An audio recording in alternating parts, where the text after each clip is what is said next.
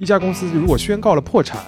就像是在濒死的这个状态下面叫了一辆救护车了，但只不过这个救护车上载过来的不是医生啊，是债主和法院。在现实生活当中，当时日本政府确实也成立了一个处置小组，然后他要求日本航空的这些债权人一共要放弃百分之八十五的债权，就比电视剧里还电视剧里还要多呢。对对对，那当然这个现实生活中也没有半泽直树啊。瑞幸我们都知道，它本质上是一家中国公司，但是它为了在美国申请上市的话，它设立了一个离岸的 VIE 架构，它的核心是要在开曼群岛设立一个公司。所以说，在瑞幸的这个案子里面，就涉及到了中国、开曼群岛和美国三个地区的情况。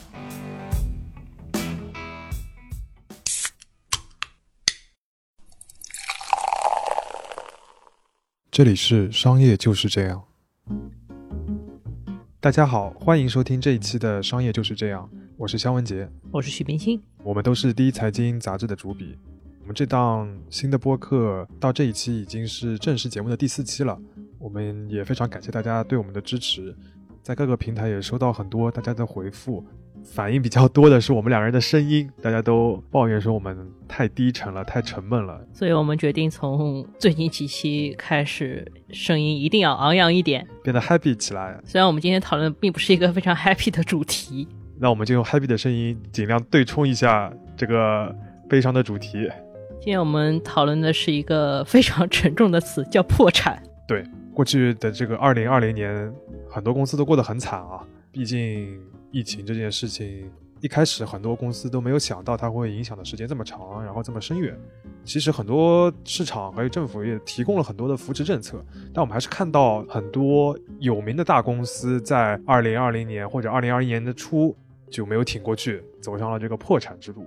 比较典型的可能是美国市场啊，标准普尔一直在统计美国的破产公司的一个数量。二零二零年的统计显示，在全美范围内有六百三十家公司宣告破产，这是十年以来的新高。如果大家对十年这个数字有点概念的话，十年之前就是金融危机的那个时候。里面有些已经破产的公司呢，还是美国人心目中的百年老店，比如说卖奢侈品的百货公司 Neiman Marcus，然后一个很经典的西装品牌叫 Brooks Brothers。还有休闲服品牌 J Crew，甚至还有美国人可能到哪里都要去租一辆车的一个很大的租车公司叫 Hertz，他们都倒闭了。中国其实也会看到很多公司在二零二一年初扎堆的破产，我报几个名字啊：海航集团、华晨汽车、北大方正、雨润集团，还有大家都比较熟悉的瑞幸咖啡，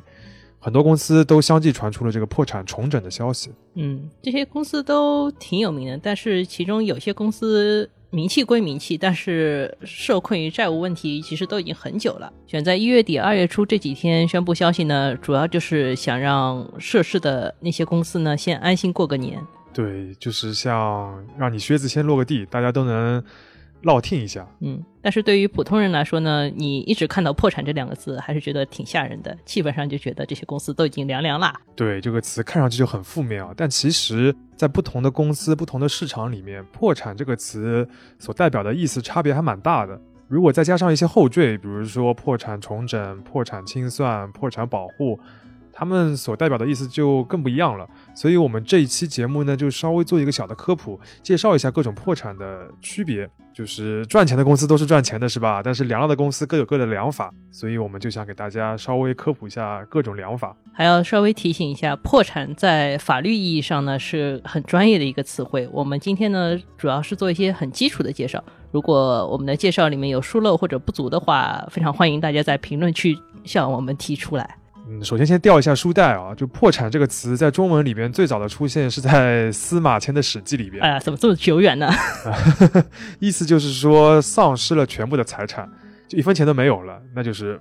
彻彻底底的破产了。但比较接近目前的这个法律意义上的破产，其实是一个日语的舶来词，就跟我们现在很多中文的词汇一样，其实都是近现代的一个日日文的舶来词啊。它指的就是资不抵债，很简单的意思。对，资不抵债的话，它可以是一个长期的状态，比如说你这个人长期来看，这个自己的钱一直都还不上债，这是一种现象。但也有可能就是说你可能是暂时还不上债，所以说我们国家的破产法的话是给资不抵债加了一个时间的限制。也就是说，把破产进一步解释为在某一个时间点不能清偿债务的一个状态。打个比方吧，比如说有一份贷款的合同，要求你在今年一月一号要还一万块，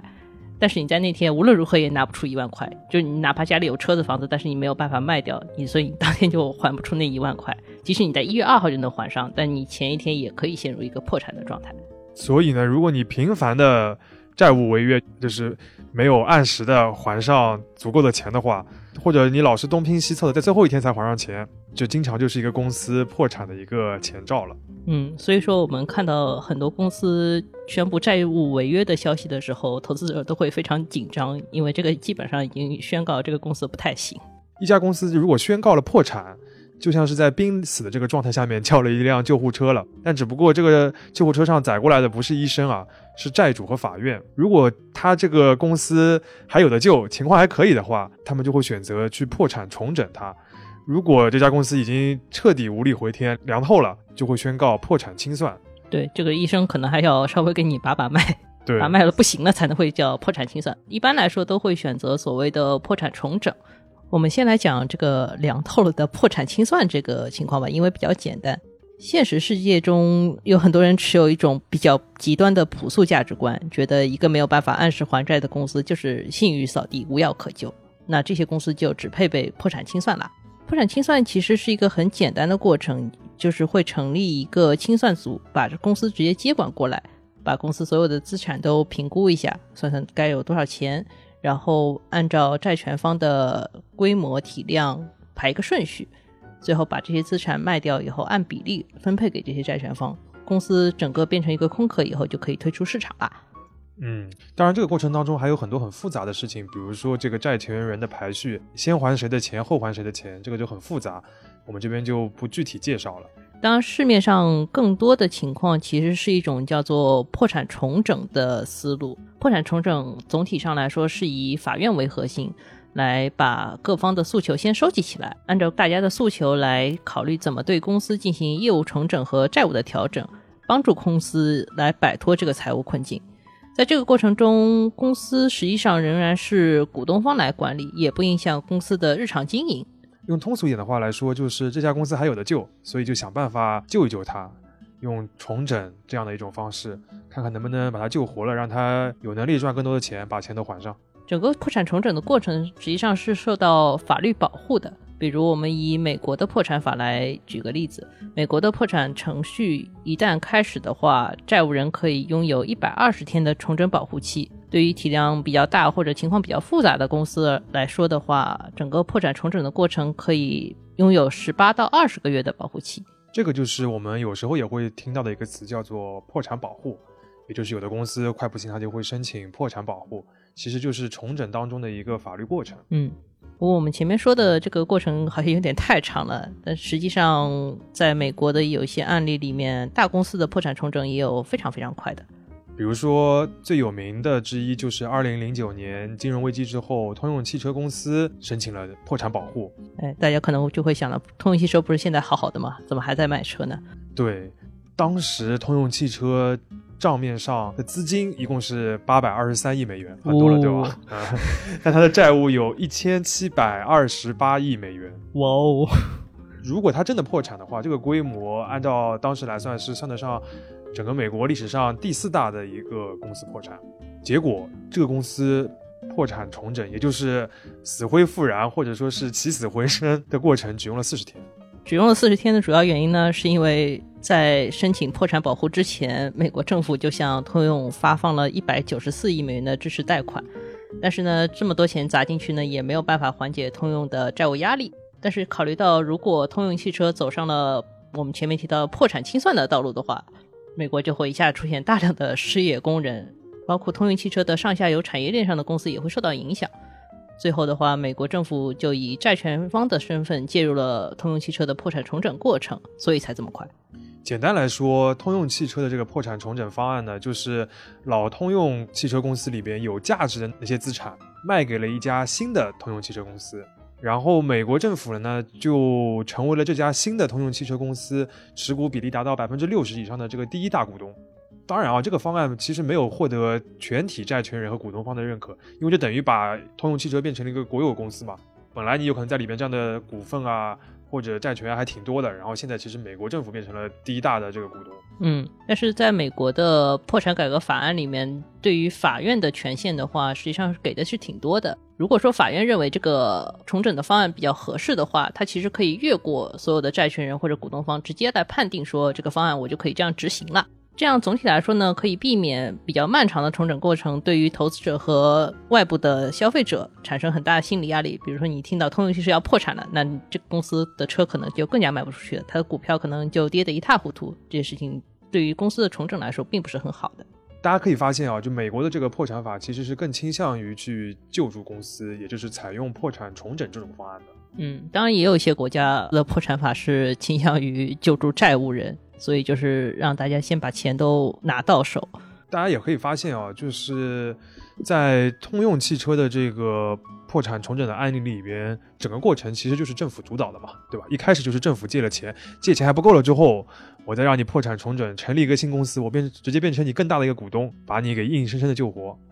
当然最后的结果比较好啊，他算是活过来了。但是在这个过程中，刚刚也提到了，美国政府就深度的与新的通用汽车绑定在了一起，通用汽车变成了国有公司。这个事情在美国其实是很少见的。对，当然它慢慢后面会有一定的退出机制，这个是一个很复杂、非常庞大的一个商业案例。有兴趣的话，大家可以看，其实有很多书都是讲这个的。通用汽车在美国可能算是一个比较特殊的案例，因为美国的话市场经济会比较繁荣嘛。但是在中，尤其像中国这样的市场，越大的公司。在破产重组的过程中，政府就参与的越多，这就是所谓的 too big to fail，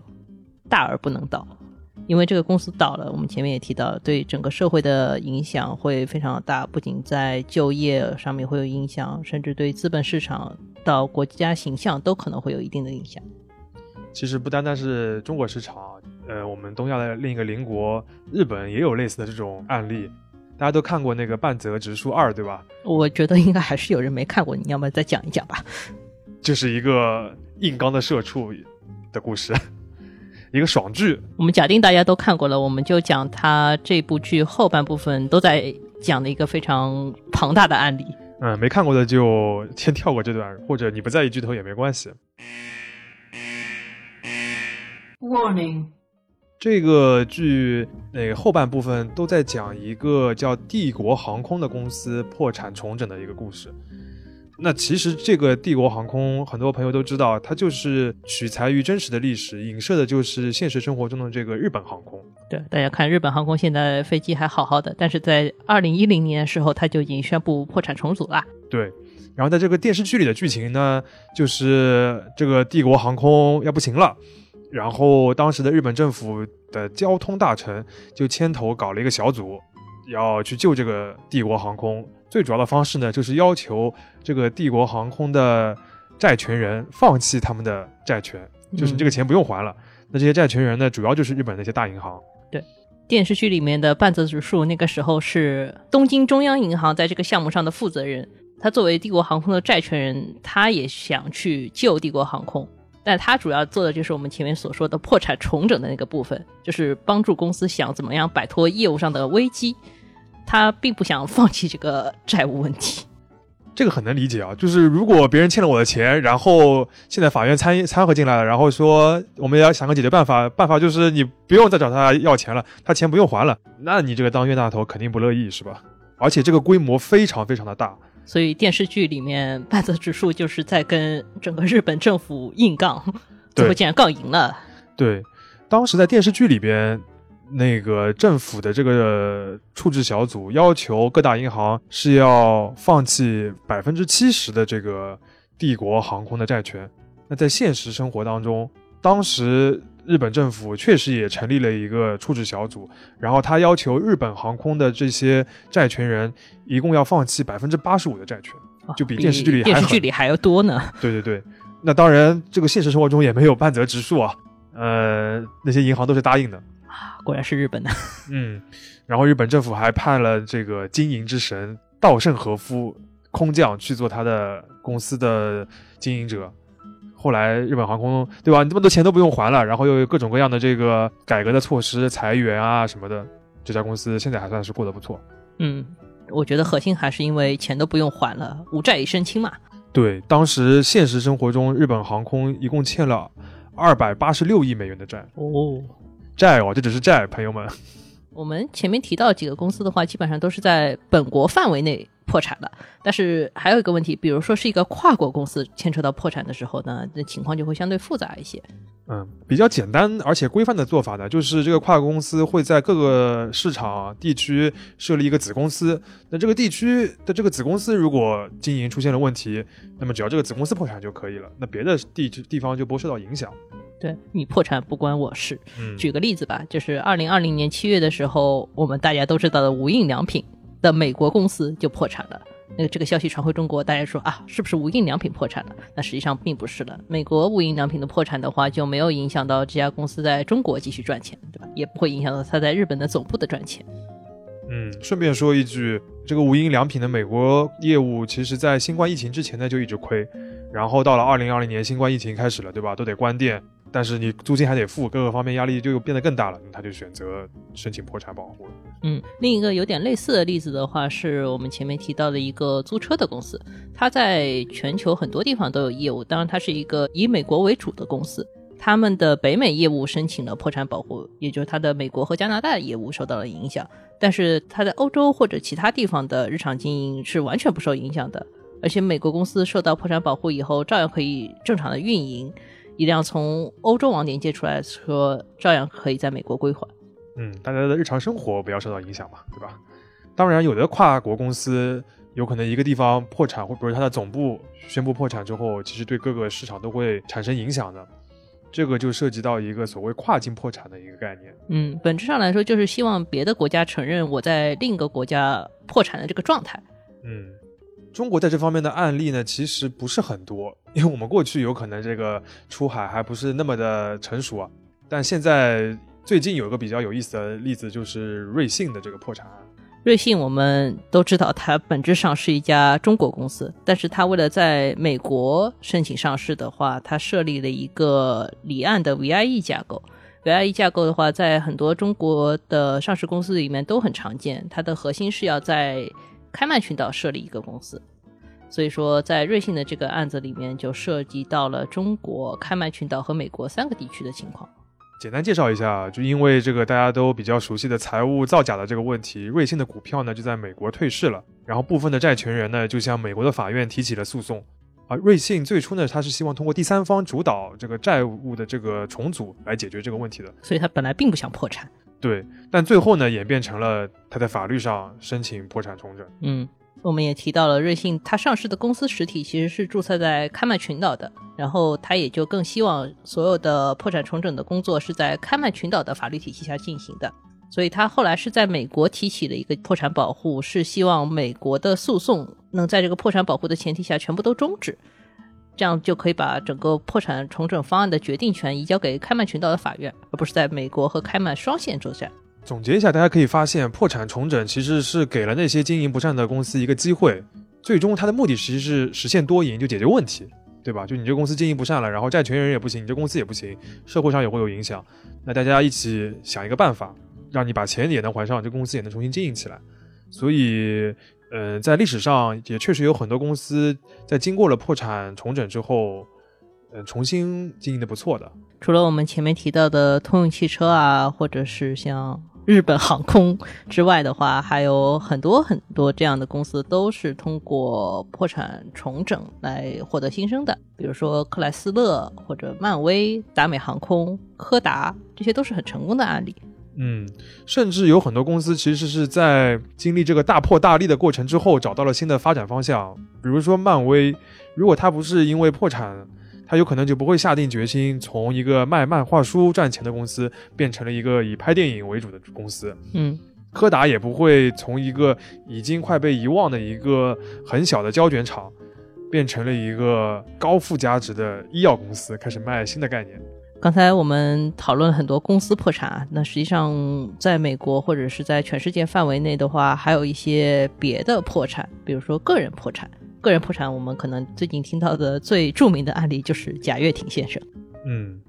贾跃亭他其实生意分成两个部分啊，一部分是他在中国办的这个乐视公司，另一部分呢是在美国的法拉第未来，也就是 FF，是一个做电动车的一个创业公司。嗯，他在中国的时候呢，为乐视旗下的很多公司都担保了债务，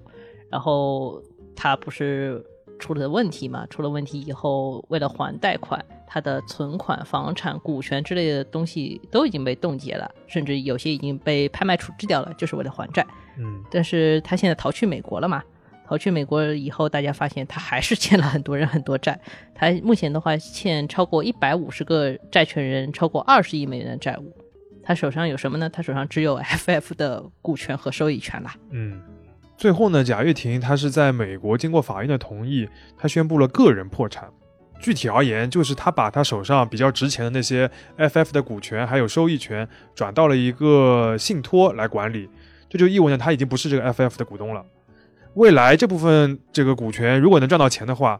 都是用来支付他的这个债务，让他来还钱的。嗯。就是在这个个人破产的过程中，其实就解决了 FF 独立去融资，或者说后来的借壳上市的一些痛点。嗯，简单的来说，就是让这个欠债的这个老赖个人和这家创业公司割离开来，然后那家公司还能想办法去做大赚钱，然后也能让他有机会还。更多人的钱，嗯，所以说我们现在再去讨论 FF 到底怎么样的时候，其实我们应该适当的把它和贾跃亭切割开来。对，贾跃亭实施的个人破产的这个思路呢，目前在中国的话是没有正式的在法律上面得到许可的，但是中国在很多城市或者地区都在做类似的试点。嗯，这本质上是因为中国过去也有很多替公司背了债务的企业家。因为他们理不清楚自己个人的债务和公司债务之间的关系，然后目前也没有很好的制度能够救济到这些企业家，所以中国的企业家很容易出现跑路或者逃避，甚至说一死了之的处置手段，这个实际上不太好。说穿了，就是这个市场经济的法律一个很重要的作用就是。确权确责，把各种事情都分得清楚一点，大家都比较好照章办事。嗯，不过中国目前法律还在发展阶段，所以我们觉得这个如果能够在中国引入的话，是挺好的一件事情。嗯，那除了公司和个人的破产以外呢，国家也能破产啊。比如这个金融危机之后，很依赖金融的这个冰岛，还有欧债危机的时候的希腊。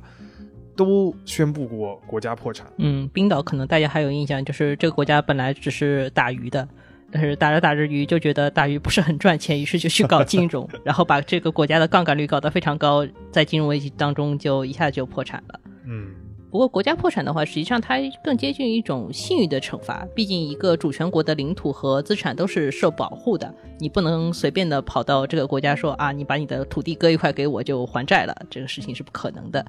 放在什么战国时期，有可能我们还听到过这种类似的操作，但是在现代的这个国家体系里边，好像不太能这么做。嗯，但是宣告破产之后呢，这些国家的信誉评级可能会降低，那就会影响到他发国债，对吧？也可能引发外商的撤资。这个国家也许有一段时间，它的通货膨胀率会到一个非常高的阶段，相关的国民的生活也会受到影响。而且最重要的是，这些国家破产以后，他们的债一点也不会被免除，只是外面会允许他们一边复苏经济，一边慢慢的把这些债都还上。讲了这么多，就给大家总结一下。简单的来说，就是“破产”这个词，它不等于失败，所以申请破产也不是一个公司、个人或者国家的终点。有时候，一个业务状况挺好的一个公司，只是暂时的陷入了一些财务的危机，它。通过这个破产重整，也许就能够获得新生。那我们看到各个市场的一些法律，其实也是规定了这样的一个机制，给这些公司一个机会。嗯，但是另一方面呢，我们也要考虑一下，就是破产。制度的保护范围的话，其实它不是一个万能的保护罩，它从根本上面其实很难解决公司自身的问题，比如说公司的老化，或者管理层的决策失误，或者是劳资矛盾，这些都是经营方面的深层问题。简单的来说，法律上的各种破产程序能够防止事情朝着更坏的方向去发展，但是并不能解决这个公司最根本的问题。但生于市场的问题，很多时候还是要在市场中才能被最好的解决。商业就是这样。